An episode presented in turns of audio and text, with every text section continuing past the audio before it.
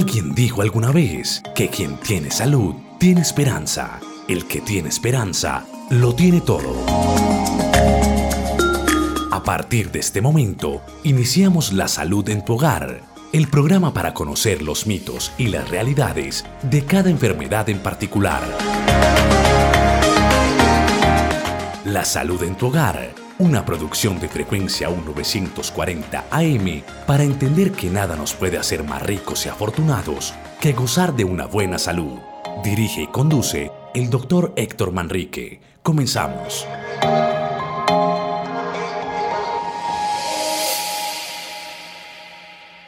Muy buenos días, honorable audiencia y amigos que no veo, pero escucho y siento que están conmigo.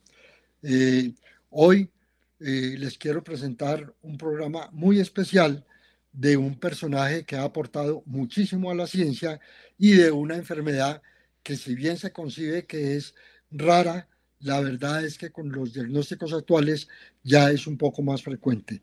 Esta segunda etapa en que estamos, eh, recuerden que trabajamos sobre personajes importantes de la historia y en los cuales resaltamos alguna patología en especial y hablamos de ella.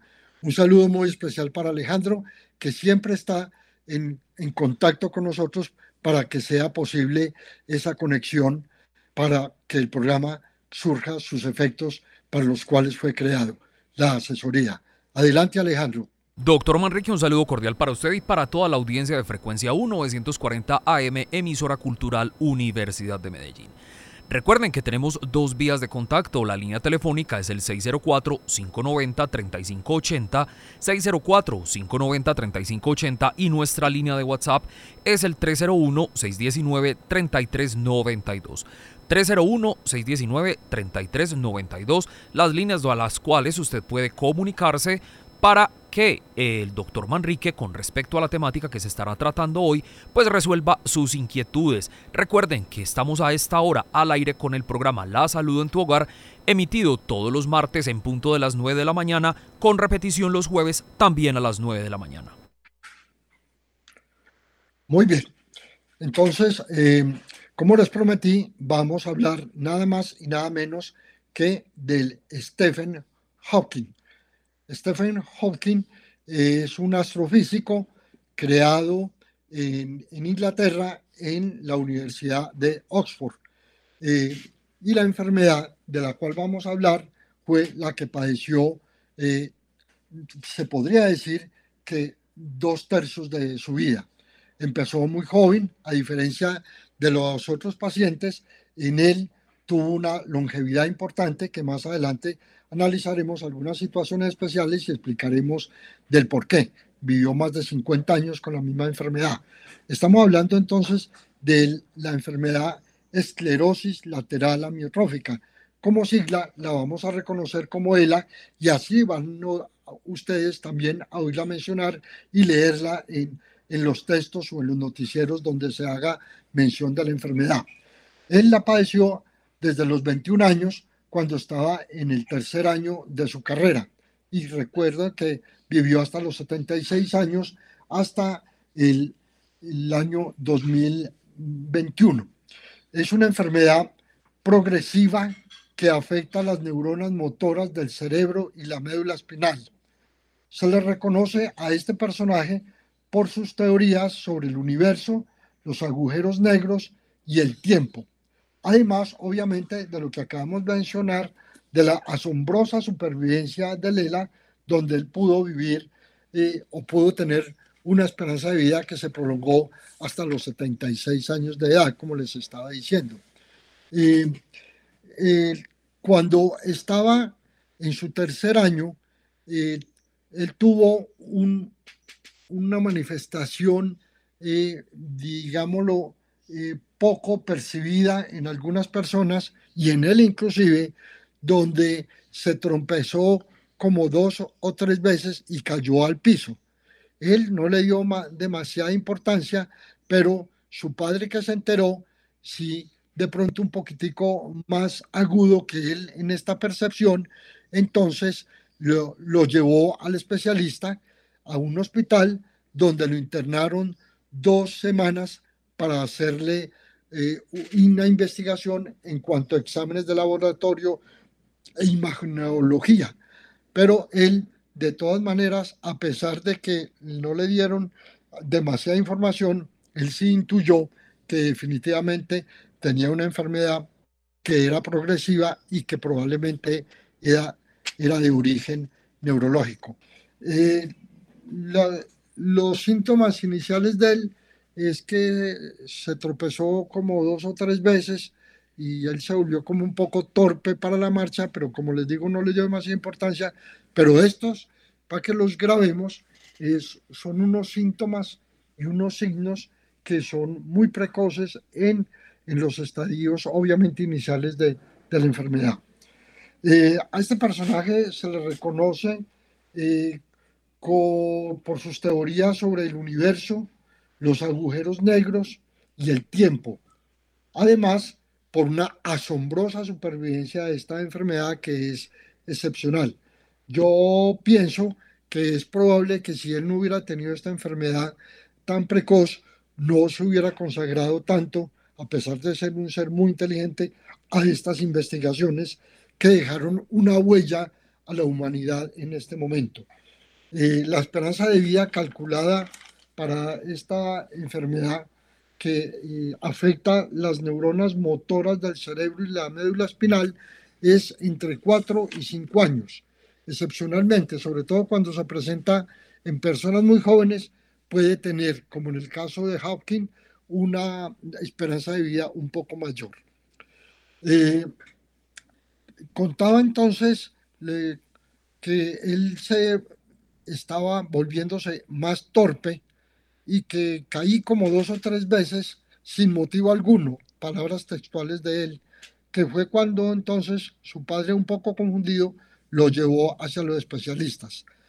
Eh, durante dos semanas estuvo recluido en un centro hospitalario haciéndole todos los exámenes diagnósticos a los cuales eh, a él, como les dije inicialmente, no le hicieron un diagnóstico eh, concreto por varias razones.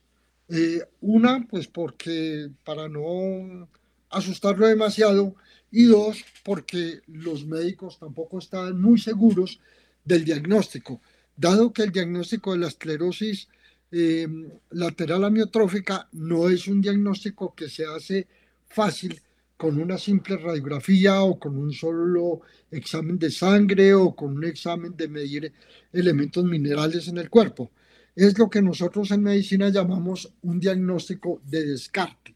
¿Qué significa? Significa descarte que primero hay que pensar en otras enfermedades que pueden tener elementos comunes de signos y síntomas y cuando esos, eh, esas patologías sean descartadas, ahí sí, por algunos exámenes específicos o por unas eh, imágenes radiológicas, eh, cuando quedan descartados completamente, es cuando se empieza a pensar en esta enfermedad, que todavía no es fácil hacer un diagnóstico en estos momentos, a pesar de que se ha implementado mucho la investigación en esta patología. Entonces, esa fue la razón por la cual ah, no fueron muy concretos con eh, hacerle un diagnóstico temprano, aunque los médicos siempre estuvieron pendientes de él.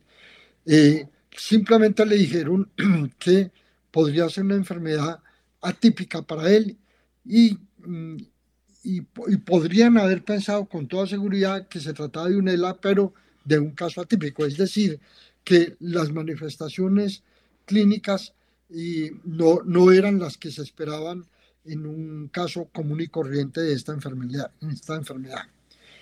Eh, decidió, tanto los médicos como él, pues esperar a que progresara un poco la enfermedad para que volviera a ser un poco más clara en cuanto al diagnóstico.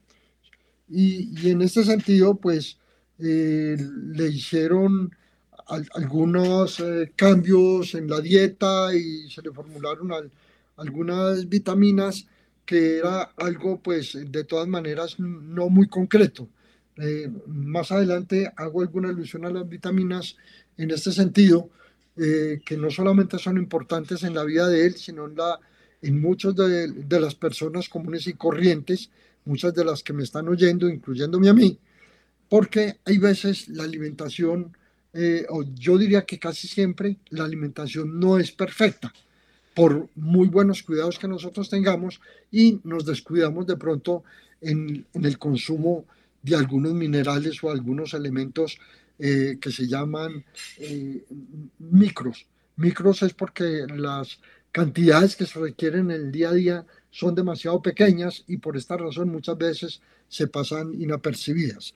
Más adelante podemos volver sobre el tema y ser un poquitico más enfáticos en este sentido. Eh, cuando el diagnóstico definitivo de ELA le, le, dijeron que la esperanza de vida, como dijimos anteriormente, era entre 4 y 5 años. Eh, durante el tiempo de más de 50 años que duró él con esta enfermedad, tuvo varias eh, recaídas. realmente no se le puede llamar recaídas porque la enfermedad es progresiva, es progresiva e incapacitante en el tiempo. Pero lo que sí se puede hablar es que eh, hay una especie de crisis, a veces asociado con algunas enfermedades que también las vamos a ver más adelante, que, que son si no desencadenadas, son favorecidas por esta patología y hace que los pacientes tengan que consultar varias veces en su vida con unas situaciones críticas de, de enfermedad que a veces son de naturaleza mortal.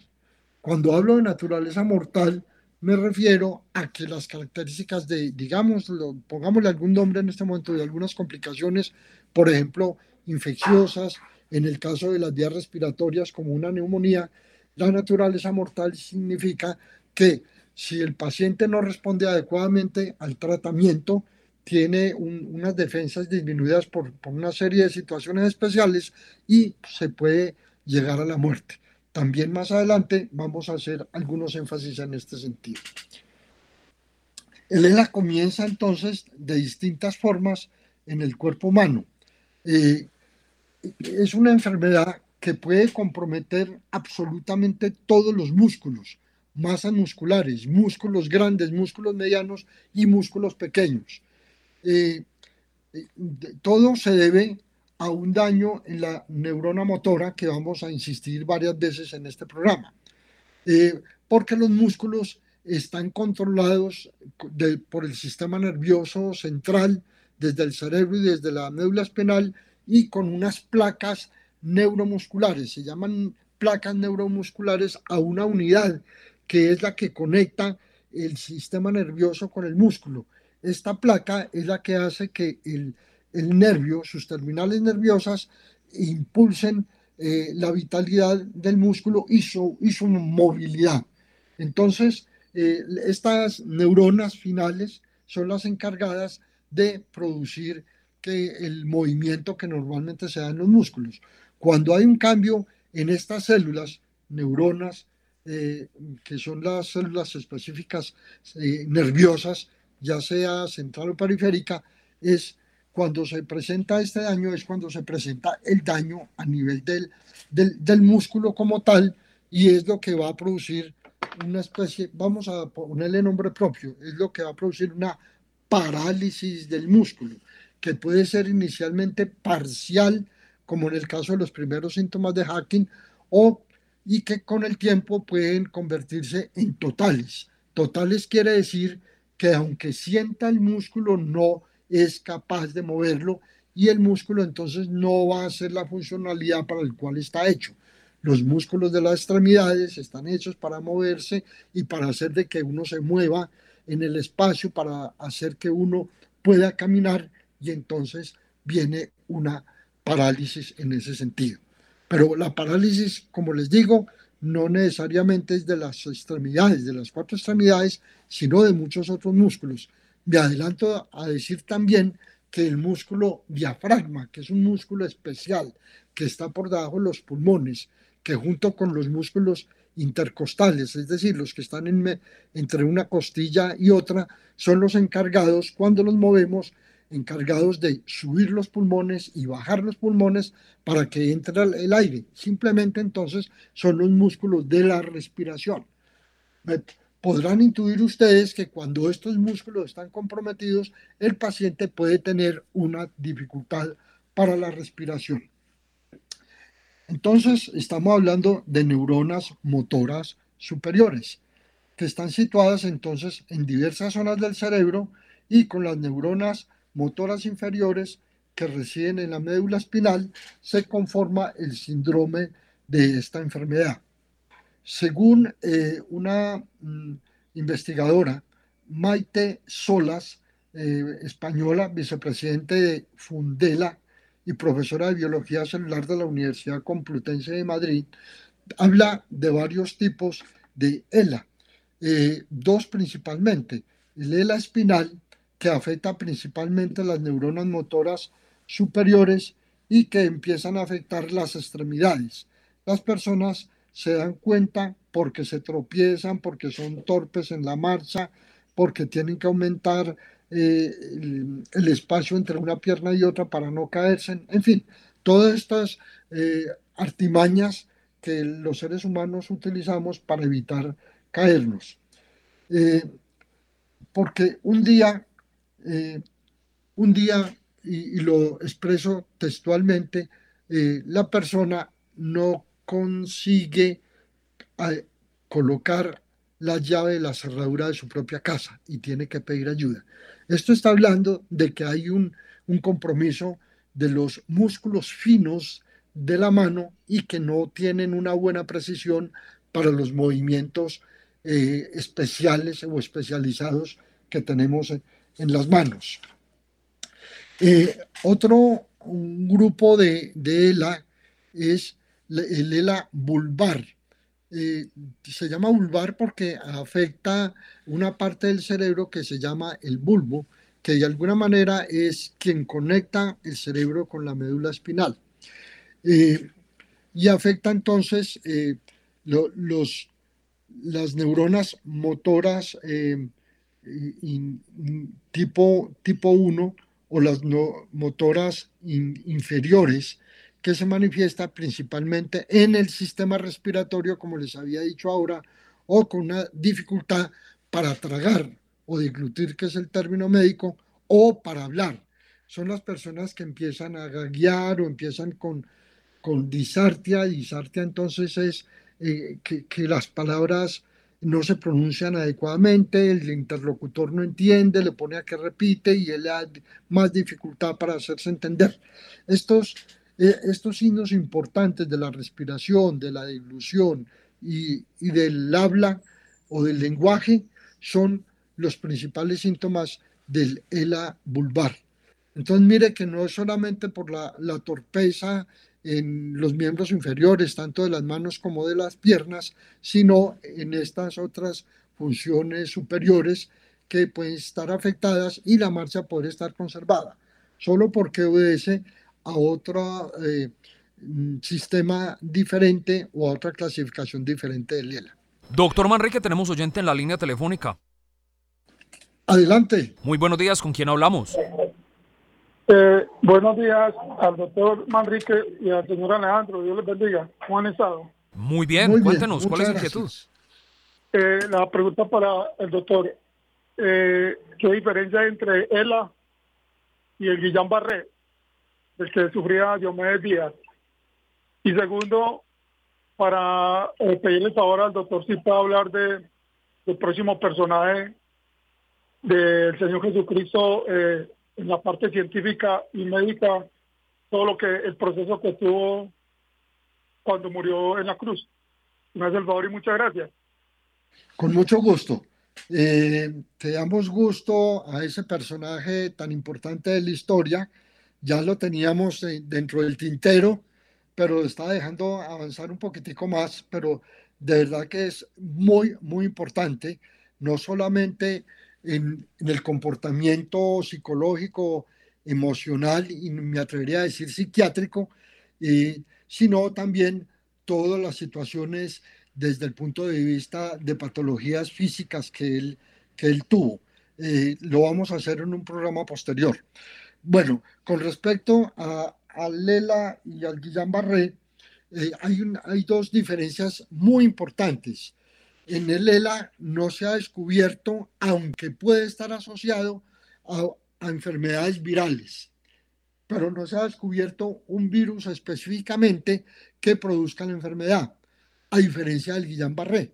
En el Guillain-Barré se identifica un virus que ataca eh, al sistema nervioso central y puede ser eh, progresivo desde la parte inferior del cuerpo hasta la parte superior. Las personas pueden estar tranquilas, entre comillas, con un diagnóstico de Guillain-Barré, yo no estaría tranquilo, pero eh, desde el punto de vista médico clínico, las personas pueden estar tranquilas cuando la afectación es inferior y no progresa mucho. Eh, las personas pueden recuperar un porcentaje muy alto del compromiso eh, motor del, del Guillain-Barré con la fisioterapia y con la autolimitación de la enfermedad infecciosa, que no hay tratamiento específico para el virus, pero que como la gran mayoría de las enfermedades virales son autolimitadas, incluyendo las gripas, incluyendo la pandemia que, por la cual acabamos de pasar, que todavía no se ha ido del todo, que quedará entre nosotros por, por el resto del, del tiempo, eh, pero que eh, definitivamente es autolimitada. Entonces, repito, las enfermedades virales, casi todas, o por no decir todas, son autolimitadas con intervención médica o sin intervención médica, solamente por la evolución del cuerpo. Eh, volviendo al Guillain-Barré, entonces, eh, hay un compromiso muy serio, y en esto sí se puede parecer a Lela, cuando hay un compromiso de los músculos respiratorios, incluyendo los músculos intercostales, que ya expliqué cuáles eran, y el músculo diafragma. Cuando hay una parálisis del diafragma, si el paciente no se atiende adecuadamente, generalmente en una unidad de cuidados intensivos, generalmente con una intubación, generalmente conectado los pulmones por intermedio del tubo a una máquina eh, respiratoria, este paciente sí o sí se va a morir por asfixia. Lo mismo puede pasar con el ELA cuando los pacientes pueden llegar a este a este compromiso importante de las vías respiratorias por falta de movilizar los músculos que entran aire y que sacan CO2 o, otros elementos de desecho de, gases. Eh, creo que con, esta explicación le, doy una satisfacción a, a esta diferencia que el, que el oyente nos hace la consulta. Y con lo de Jesucristo, cuente con, con ese programa que lo hacemos más adelante. Eh, me recuerda Alejandro para que lo, lo publiquemos eh, unos días antes de cuando vamos a hablar de Jesucristo. Eh, si no hay más preguntas, podemos continuar entonces con, con el programa. No hay más preguntas, doctor. Adelante con la exposición. Ok. Entonces, estábamos ah, hablando de que hay dos tipos importantes del ELA, el ELA espinal y el ELA vulvar. Ambos avanzan hasta comprometer todos los músculos del cuerpo. Generalmente se comprometen todos. Hay algunas excepciones que, las miraremos eh, después y, y que hacen que estas parálisis musculares sean las causas de, muerte, pero la más importante, como lo mencioné ahorita, es la asfixia. La asfixia por un debilitamiento relacionado no solamente con la falta de movilización de los músculos de la respiración, sino también asociados con una desnutrición, porque estos pacientes ya no se pueden alimentar eh, adecuadamente porque no son capaces de tragar. Algunos de ellos se les puede prolongar un poquito la vida haciéndole una cosa que nosotros llamamos gastrostomía. Gastrostomía, como, como muchos otros términos en medicina, eh, quiere decir abrir una boca. En este caso, abrir una boca al estómago para, por intermedio de una, de una sonda, pasar el alimento al estómago directamente y ahí seguir el curso directo gastrointestinal y llegar pues con los desperdicios hasta el recto y el ano. Doctor Manrique, tenemos oyente en la línea. Pueden pasar por mucho tiempo con este tipo de nutrición. Eh, Cuando no se hace, además de la desnutrición por no alimentarse, puede haber una deshidratación y la deshidratación si se da en pocas horas o pocos días y esto sí es una situación aguda que independientemente de la nutrición, la deshidratación sí conlleva la muerte por un desequilibrio hidroelectrolítico. Cuando hablo de hidroelectrolítico me refiero al agua y a los minerales que normalmente los humanos tenemos. Cuando hay un cambio drástico en esto, necesariamente nos vamos a morir. Doctor Manrique, tenemos oyente en la línea. No, nos va a matar la deshidratación, pero sobre todo por pérdida de líquidos y por pérdida de algunos minerales que son esenciales para la vida humana en este planeta. Doctor Manrique, tenemos oyente en la línea. Adelante. Muy buenos días, ¿con quién hablamos? Buenos días, Alejandro, le habla Guillermo. Don Guillermo, muchísimas gracias por comunicarse. Adelante con Buenos días. Eh, Manrique, hombre, como siempre, felicitarlo por el tema tan bien elegido. A ver, pero he oído decir que entiendo bien, hay enfermedades genéticas que nace la persona con ellas y las tales autoinmunes. El no ser autoinmune, es decir, que el mismo organismo, el mismo se ataca, las células mismas atacan a las otras. Y lo segundo, con relación a la pregunta que hizo la anterior oyente, he ido a hablar de una enfermedad, o menos parece que tiene un comportamiento similar a Lela, la padeció el magnate Sócrates Onassis, la, la miastenia muscular, o es una cosa totalmente independiente, tiene una génesis diferente. Muchas gracias. Muy bien, don Guillermo. Eh, entonces, ahorita más adelante le voy a, eh, hablar acerca de, la genética.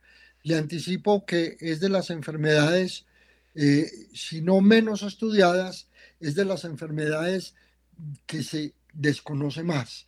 Es una enfermedad muy poco conocida, a pesar pues de, de lo agresiva.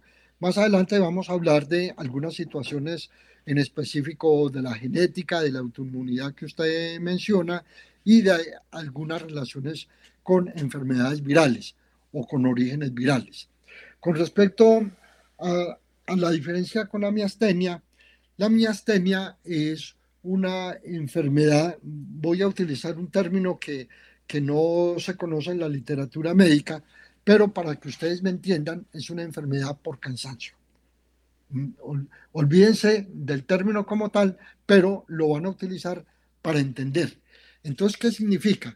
Significa que las personas eh, tienen una especie de cansancio muscular porque eh, a diferencia de la enfermedad que estamos mencionando y del Guillain-Barré, que es de origen viral, el, origen de la miastenia gravis, que así es como se llama, es un, un daño bioquímico que se presenta también en la placa neuromuscular que mencionamos ahora, pero recuerde que en todo el organismo no solamente hay una conducción nerviosa, sino unos cambios musculares eh, para producir energía o una transmisión de un sitio a otro.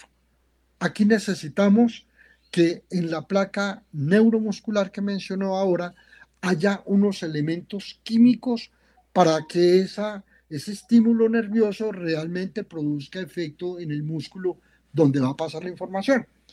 Y esa relación bioquímica está alterada en estos pacientes de la mediastenia gravis, entonces el músculo no tiene su tono, no tiene su fuerza, no sirve para lo que está hecho el músculo, pero las personas pueden, pueden pasar con una vida medianamente normal. Digo medianamente porque van a tener quejas de movimientos musculares dependiendo del grado de compromiso que tenga en algunas regiones más que en otras en el cuerpo, pero también se produce un cambio en el músculo diafragmático y también puede tener problemas respiratorios.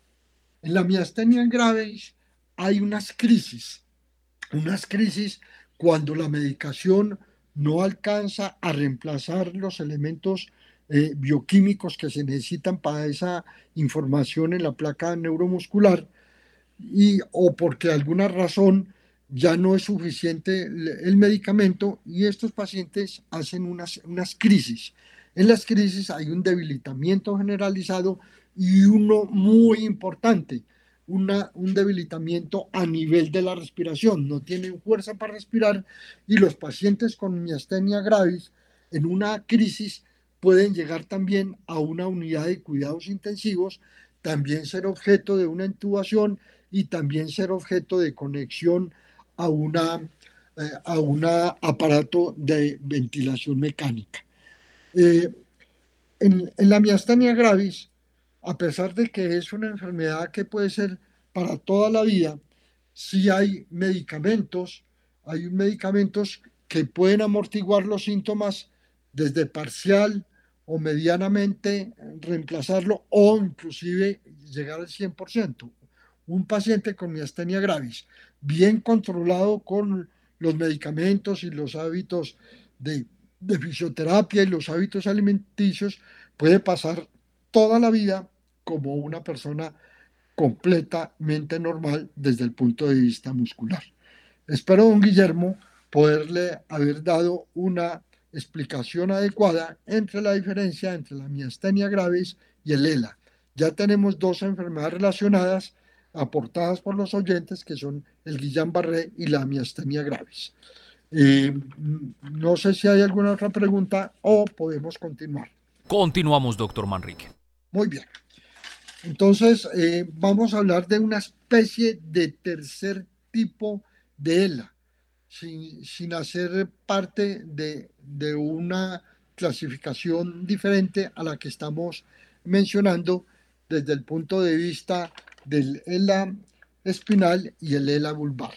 En algunos casos, cuando el ELA comienza con los nervios de la médula espinal y avanza despacio, tarda mucho para afectar los músculos eh, necesarios y por esto la supervivencia del paciente puede ser más prolongada, puede ir mucho más tiempo, que es justamente de, de las razones por las cuales hubo una longevidad muy importante en la enfermedad de Hodgkin.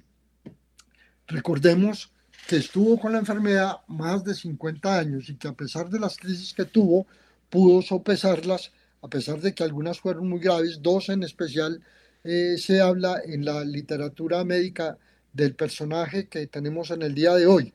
Entonces, esta sería una tercera clasificación y es la, clasificación que puede empezar, puede empezar en pacientes muy jóvenes, como es el, caso de Stephen, o, o en edad avanzada, pero la característica principal es de que de, de crecimiento lento, de progresión lenta, y, y le da la oportunidad a que las personas se puedan defender relativamente fácil, aunque puedan terminar igual que las que tienen una progresión mucho más rápida.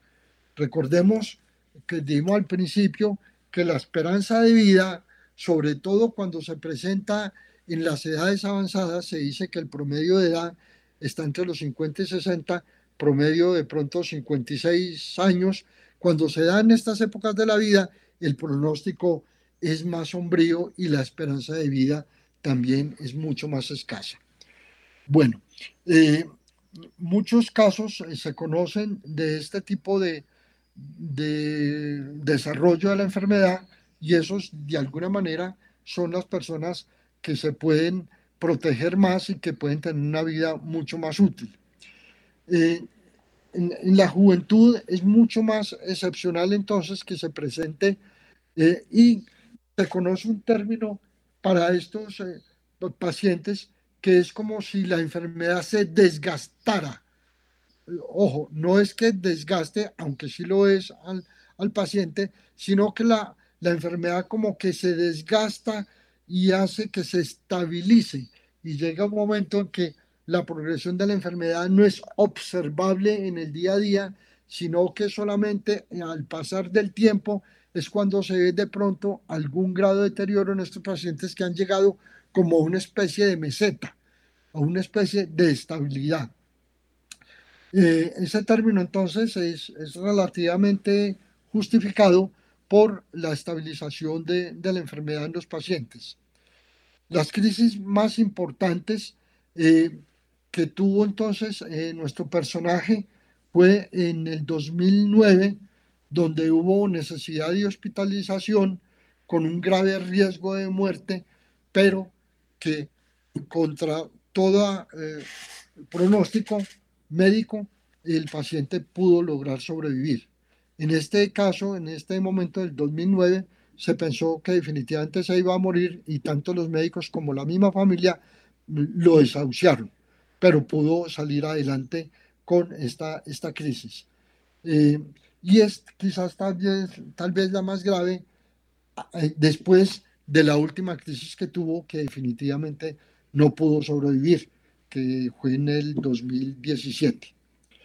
Eh, vamos a hablar algunos eh, elementos importantes en cuanto a los cuidados y si tenemos tiempo hablamos algo sobre la investigación actual en qué va lo de la enfermedad del, del ELA.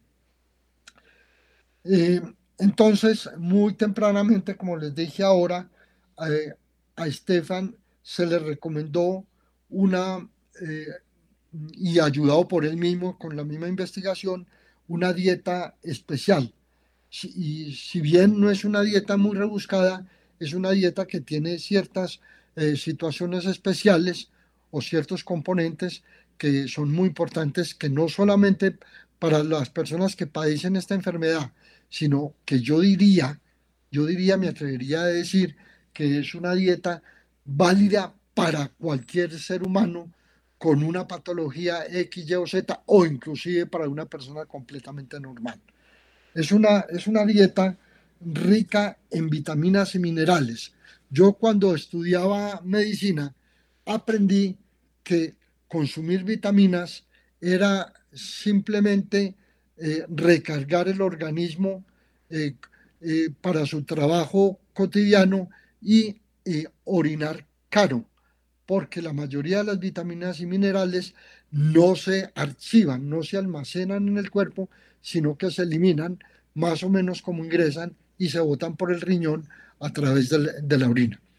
Si bien hoy todavía pienso que es cierto ese principio de que es sobrecargar el trabajo del cuerpo y que es orinar caro, porque las vitaminas, quieran o no, son, son costosas, si bien ese principio sigue igual, también es cierto, y esto lo aprendí en la vida médica, lo aprendí de los pacientes, y lo dije ahora, que una buena dieta no concibe o conlleva a que se consuman todas las vitaminas que necesitamos y no conlleva a que consumamos todos los minerales macro y micro que necesitamos.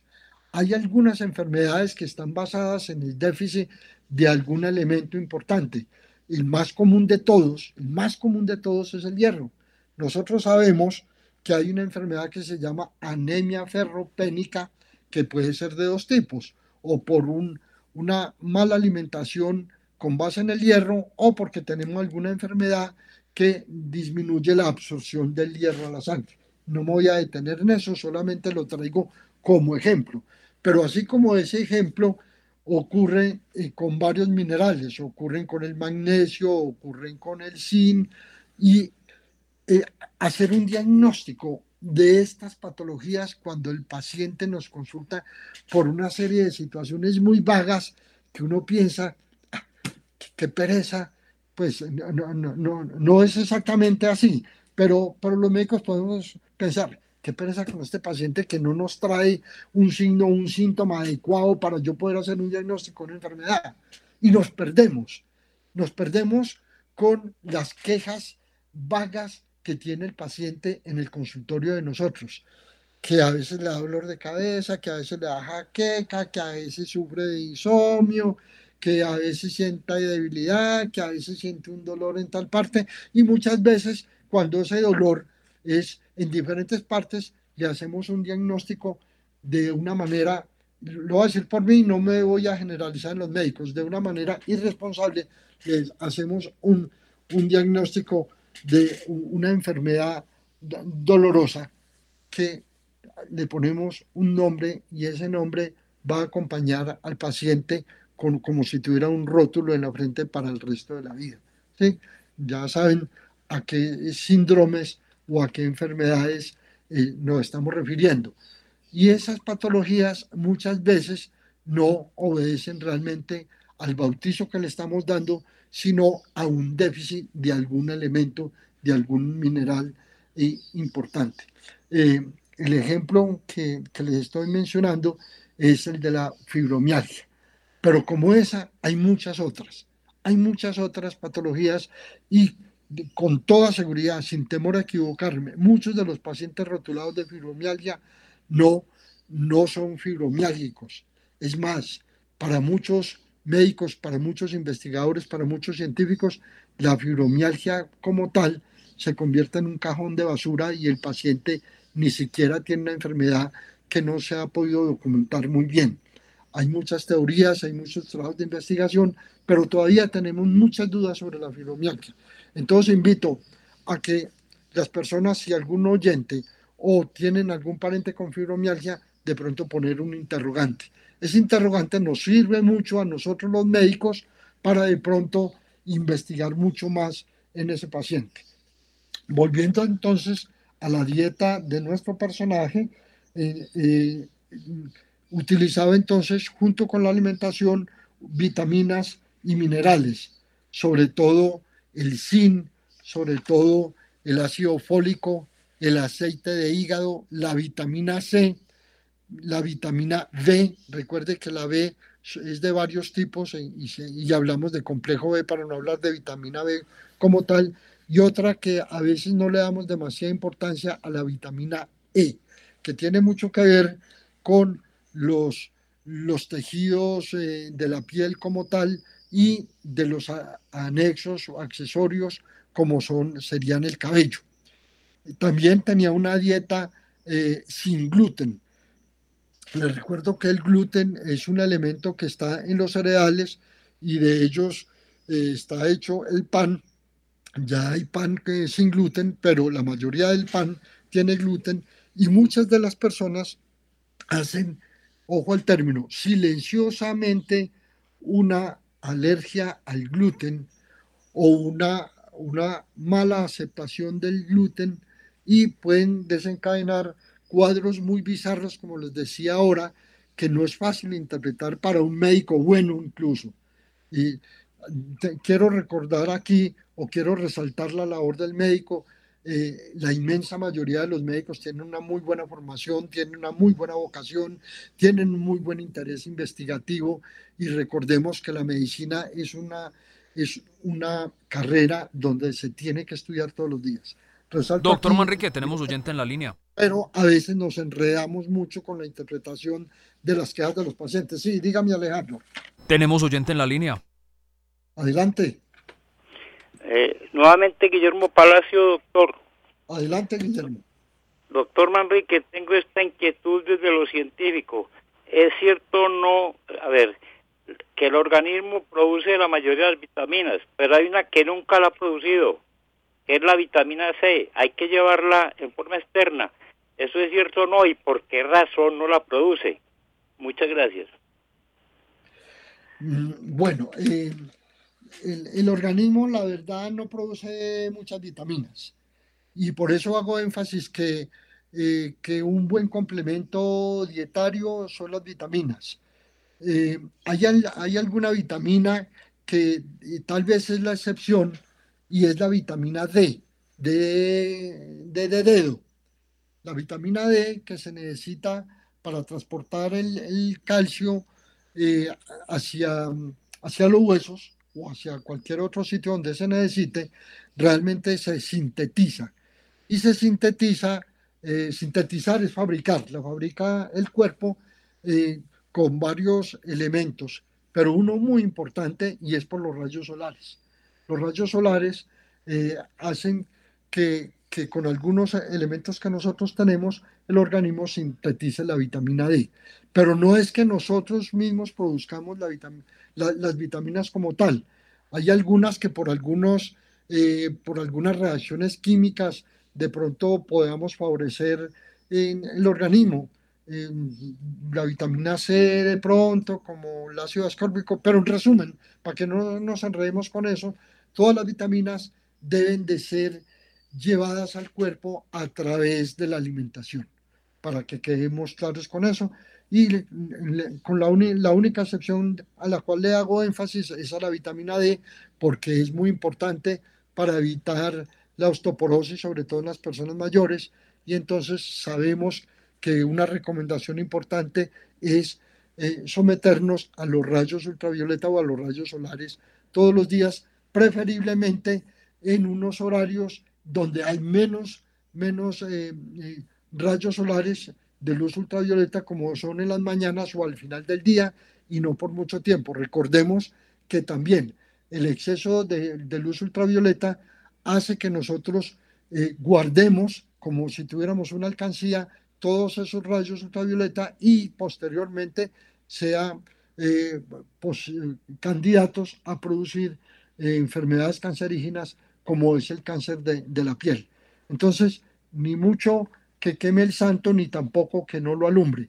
en la vida tenemos que tener un equilibrio en todo para evitar los excesos o las deficiencias. Espero, eh, don Guillermo, poder haberle resuelto también eh, sus inquietudes en ese sentido. Entonces, eh, estamos hablando de, los elementos que acompañan a la alimentación y estábamos hablando del gluten. Eh, también la, dieta de este personaje eh, era evitando los aceites vegetales. Los aceites vegetales son menos dañinos, cuando digo menos es que también potencialmente puede, pueden ser de algún riesgo, menos dañinos que los, eh, los aceites o las grasas provenientes de, origen animal. Y también evitaba las comidas que eran precocinadas o precocidas. Se preferían entonces los alimentos mucho más naturales y con menos cocción. Eh, recibía también como, eh, como parte del manejo del tratamiento una fisioterapia pasiva todos los días, sobre todo una fisioterapia que iba eh, de predominio en el pecho, eh, para evitar eh, que los músculos de la respiración se atrofiaran y a pesar de que no tuvieran un gran compromiso, solamente por su atrofia, no fueran suficientes para tener una respiración adecuada. también tenía otro tipo de, de fisioterapia activa, pero bueno, en eso no nos vamos a detener y esto hacía que tuviera una, una mejor calidad de vida por el tiempo hasta el final de sus días eh, que le permitieron de alguna manera relacionarse con el mundo y poder escribir. Recordemos, eh, si el tiempo no lo permite, que él tenía eh, una comunicación. Él, por la inteligencia artificial, él pudo hacer varias cosas importantes. Uno es que cuando ya no pudo tener voz, él pudo comunicarse con, un, con unos movimientos que hacía estimular un aparato que emitía sonidos, unos sonidos muy metálicos que de alguna manera eh, fingían como la voz de él. Obviamente no se parecía en nada, pero podría eh, utilizar palabras y frases solamente que él activaba con algunos músculos. Él, él al final los únicos músculos que podía utilizar más o menos, tampoco de una manera muy eficiente, eran los, los músculos, algunos músculos de la cara, algunos músculos eh, de parpebrales y unos que movía los ojos. Él podía escribir utilizando unos aparatos artificiales con, con movimientos oculares, podía producir algunas frases, algunas palabras también de una manera escrita a su computadora. Es maravilloso. Esto nos sirvió mucho para que la ciencia pudiera trabajar en esto y en estos momentos ha habido bastantes avances. Fue publicado justamente en esta semana de que una persona cuadraplégica, es decir, que no podía mover ni las manos ni los pies, simplemente estimulando, eh, estimulando un aparato de locomoción, se pudo desplazar. Esa es una noticia nueva. Se pudo desplazar, es que pudo caminar. Pudo caminar con unos músculos ya muy atrofiados y sin haber una orden eficiente desde el cerebro y la médula espinal para que moviera sus piernas. Eso, y seguramente va a haber muchos más adelantos en el corto y en el mediano tiempo en este sentido. Bienvenida a la inteligencia artificial que nos va a ayudar y nos está empezando a ayudar con muchísimas cosas. Después, en otra oportunidad, en otro programa, podemos hablar, hablar de algunos adelantos de la ciencia en este sentido. Eh, mm, eh, voy a, hacer una connotación importante de que no solamente el personaje tuvo aportes muy grandes en cuanto a la ciencia, eh, en lo que hemos hablado ahora, en la investigación, en lo que escribió y en la estimulación para descubrir aparatos importantes eh, sino que también es un aporte a la salud pública. Él eh, organizó varios movimientos que iban, eh, si no en contra del, Ministerio de Salud de, del Reino Unido, sino que hizo solicitudes formales, porque él entendió y que pudo utilizar todo su dinero que pudo tener, o mucha parte de su dinero, en, en algunas de estas cosas, que el Ministerio de Salud no se lo aportaron. Y entonces, porque definitivamente es una enfermedad que ya no tan rara, porque ya se han mejorado los diagnósticos, es una enfermedad que es demasiado costosa, porque es interdisciplinaria. Es decir, se requieren no solamente de diferentes áreas o especialistas de la medicina, sino otras, eh, otras personas muy importantes como trabajo social, como psicología, como sociología, eh, como enfermería, muchas, muchas disciplinas para poder mantener una calidad de vida eh, adecuada en estas personas.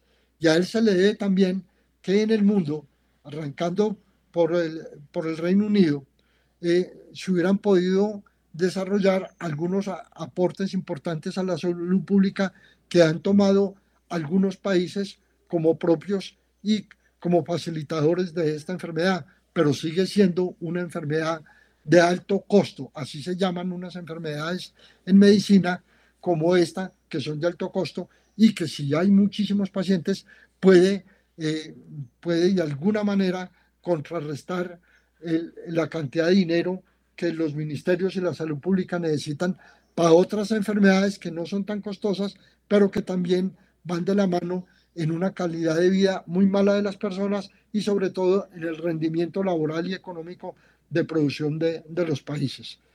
Eh, dos minutos, si me lo permite Alejandro, para hablar de, la genética. Claro que sí, doctor, adelante. Eh, se habla que no hay estudios todavía que, que hayan llegado a una conclusión importante pero se habla que pronto un 5 o 10% de las personas que producen la patología tienen un gen, un gen mutante, un gen que heredaron de la familia y que se puede llegar a presentar la enfermedad en algún momento dado. Eh, estos genes hacen una, una mutación para hacer de que se comprometa la placa neuromuscular que hemos mencionado varias veces y se cree que es de un carácter autosómico dominante. Quiere decir que en, el que en la persona que se presente ese rasgo lo puede producir sobre, sobre todo ligado, ligado al cromosoma Y. Estoy diciendo en otras palabras que es más frecuente en los hombres. También se cree que es más frecuente en las personas que tengan hábitos de tabaquismo.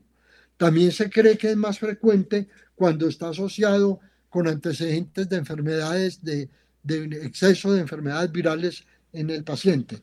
Mire que esto es todavía conjeturas y que todavía no se puede llegar a un estudio eh, realmente eh, convincentes y que se puedan decir a ciencia cierta que esas son las condiciones eh, concomitantes en esta enfermedad. Hay un estudio que se llama el, el proyecto MINE, así como se escribe, M-I-N-E, donde se propone un estudio de 15.000 personas, pacientes, y comparado con otro de 7.500 personas de personas sanas, donde se van observando muchas situaciones en el transcurso de su vida, cuáles realmente, cuáles son los puntos comunes para sacar algunas conclusiones. Este estudio que, se está, que es multicéntrico, que está haciendo eh, por lo menos en 100 países del mundo, en un futuro habrá alguna conclusión en ellos. Habíamos dicho entonces que entre el 5 y el 10% se puede prever que hay una herencia autosómica dominante, como lo acabé de, mencionar. Eh, quiero entonces terminar con, con, estas palabras el programa del día de hoy. Se quedaron algunas eh, situaciones, pero mm, para adelantar, hay algún elemento de laboratorio eh, que se llaman biomarcadores, biomarcadores específicos que pueden dar positivos en los pacientes que se estudien con esta patología de ELA. Es decir, ya se han llegado adelantos hasta este momento y esperamos entonces que a futuro podamos tener un mejor pronóstico y de pronto un tratamiento eh, profiláctico, es decir, en pacientes que nosotros detectemos que pueden tener el, eh, el rasgo cromosómico dominante antes de que se presente la enfermedad, poder tener algunos elementos que seguramente con, con eh, medicación de tipo biológica haga hacer el cambio en estos personajes y no se desarrolle la enfermedad. A ustedes muchísimas gracias y estaremos prontamente con otro personaje de la historia. Muchas gracias nuevamente, cuídense mucho. Eh, el, mejor, el mejor cuidado que podemos tener es un hábito de vida sana en todos los sentidos. Alejandro, muchísimas gracias y un feliz día para todos. Terminamos La Salud en tu Hogar el programa para conocer los mitos y las realidades acerca de cada enfermedad en particular. La salud en tu hogar, una producción de frecuencia 1940 AM para entender que nada nos puede hacer más ricos y afortunados que gozar de una buena salud. Con la dirección y presentación del Dr. Héctor Manrique.